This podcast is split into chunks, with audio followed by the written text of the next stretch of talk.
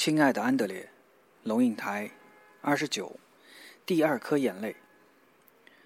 亲爱的安德烈，你知道莫斯塔这个城吗？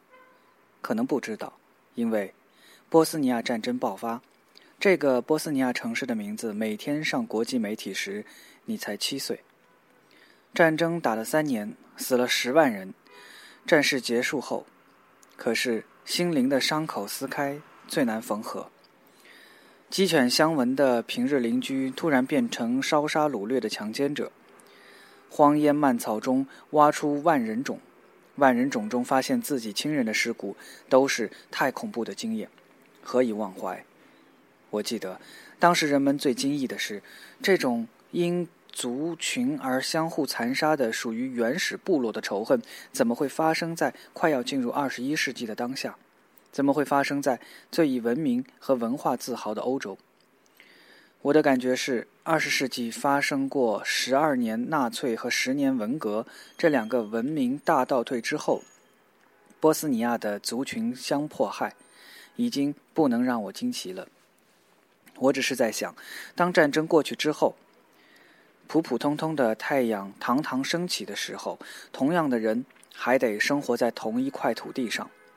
他们的成人怎么再抬起眼睛注视对方？他们的孩子又怎么再在一个学校里上课、唱歌、游戏？我的疑问后来就揭晓了。一九九五年，你十岁那一年，和平签约终于签下了。可是莫斯塔这个城列为两半，原来少数塞尔维亚族被赶跑了，信天主教的克罗埃西亚族住在城西。信伊斯兰教的波斯尼亚族住在城东，中间隔着一个广场。不同族群的人早上分别到不同的市场买菜，把孩子送到族群隔离的学校去上学，彼此避开路途相遇。晚上坐在家里看各自的电视频道，一个广场隔开两个世界，准备老死不相闻。所以我看到下面这条新闻的时候，确实很惊奇。莫斯塔人在他们的中心广场上为李小龙的雕像揭幕。波斯尼亚跟李小龙怎么会有关系？原来当地有个作家苦苦思索要怎么才能打破僵局，让广场东西的人们重新开始对话，让这个城市重新得回他正常的生活。他的主意是这样的：找一个人物，这个人物是天主教徒和伊斯兰教徒同样热爱又尊敬的。然后让莫斯塔的艺术家为他塑一个铜像，放在广场的中心。这个人物所唤起的集体记忆和情感，可以使城东和城西的人心为之软，情为之动，逐渐愿意握手。这个人物就是李小龙。原来，在一两代波斯尼亚人的成长过程中，不管是天主教徒还是伊斯兰教徒，李小龙都是童年记忆所系，在波斯尼亚人的心目中代表忠诚。友爱、正义等等美好的价值。艺术家们在揭幕时说，他们盼望波斯尼亚人会因为李小龙的共同的热爱而言和，也希望此后别人一提到莫斯塔这个城市的名字，不会马上联想到可怕的屠杀和万人冢，而会想到他们的广场上站着世界上第一个李小龙的塑像。这是一个公共艺术了，一个镀了金色的李小龙塑像在城市的核心。安德烈，你曾经质疑过，墙上挂着木雕天使是艺术还是一种劣质品？那么我问你，这个莫斯塔的雕塑是艺术还是劣质品呢？仙乐飘飘处处闻。然后我想到另一个跟艺术碰撞的经验，你记得去年我们一起去看《音乐之声》的音乐剧吗？它在香港被翻译作“仙乐飘飘处处闻”，在台湾是“真善美”，风靡了全世界之后，又迷住了整个亚洲。哆瑞咪的曲子人人上口，小白花的歌人人能哼。在英国，它流行到什么程度，你知道吗？据说在冷战期间，英国政府的紧急战时措施手册里甚至说，如果发生核战，BBC 就广播音乐之声的音乐来安定人心。我一直以为它风靡了全世界，到了欧洲以后，才发现这个以奥地利为场景、以德国历史为背景的音乐剧或电影，德语世界的人们根本不太知道。大部分人们没听说过，大家以为是正点奥地利民歌的小白花奥地利人没听过，他纯粹是为剧本而写的百老汇创作歌。哈，我所以为的全世界只是英语世界罢了。三十年前看过电影版，现在舞台剧版来到了香港。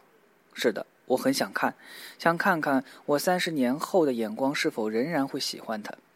而且，我更好奇，你和菲利普这两个德国少年，加上正在我们家中做客的奥地利大学生约翰，你们对这个百老汇应该会有什么样的反应？演艺中心挤满了人，你一定不会注意到我所注意到的。很多人和我一样，中年的父母们带着他们的少年儿女来看这个剧。我猜想，其中一定有一个藏在心中不说出口的期盼。中年的父母期盼他们的儿女能了解自己，哪怕是一点点。当少年儿女知道父母被什么样的电影感动，为什么样的老歌着迷时，两代之间可能又多了一点点体贴和容忍。还没进场，中年的父母已经情不自禁地哼起那熟悉的曲子。幕起的那一刻，他们又异样的安静。少年们古怪地回头，好像第一次发现，原来父母也曾少年过。不论是 B. G. S. 和 Brothers Four 的演唱会，或者是梁山伯与祝英台的舞台剧，我都看见这代与代之间的情感密码暗暗浮动，像巷弄里看不见的花香。我坐在你们三人后面，透过你们三人头看向舞台。幕起时，掌声雷动，你们不动，像三坨面粉袋。歌声绕梁，人们兴奋地跟着唱：“You are sixteen, going on seventeen。”面粉袋往下垮了一点。七个高矮不一、如音符高低的可爱孩子在舞台上出现时，香港观众报以疯狂掌声。他们把头支在手掌上，全身歪倒。七个孩子开始依口令踏正步时，他们好像头痛到完全支撑不住了。当百老汇式的奥地利山歌开唱时，我仿佛听见你们发出呻吟，不知是菲利普还是约翰说：“Oh my God！” 中场休息时，大家鱼贯出场，我还没开口问你们是怎么回事，你已经带头说：“我们不要看下半场。”我也没放过你们问为什么，是不是剧本与纳粹为背景，你们觉得不舒服？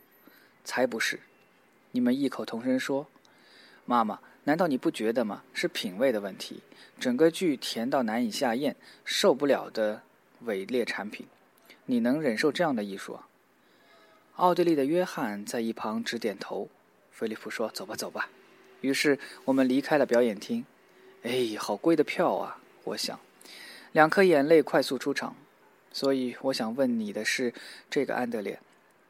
在你心目中，什么是伪劣艺术？你父亲那一代德国人挂在墙上的木雕玛利亚和天使是艺术还是伪劣艺术？你的艺术家朋友拍摄电线杆和下水道加以技术处理是艺术还是伪劣艺术？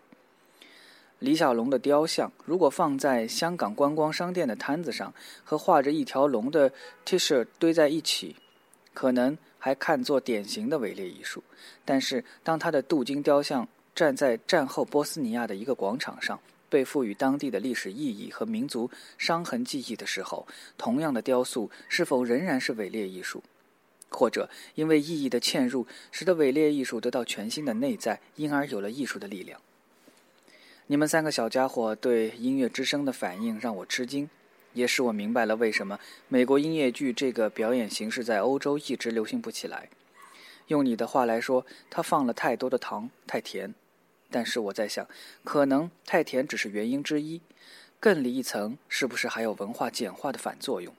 譬如，身为东方人，我从来就不能真正喜欢普契尼的《图兰朵公主》或《蝴蝶夫人》，并非过甜的问题，而是它无可避免地把东方文化彻底简化了。对生活在东方文化内的人来说，这种简化令人难受。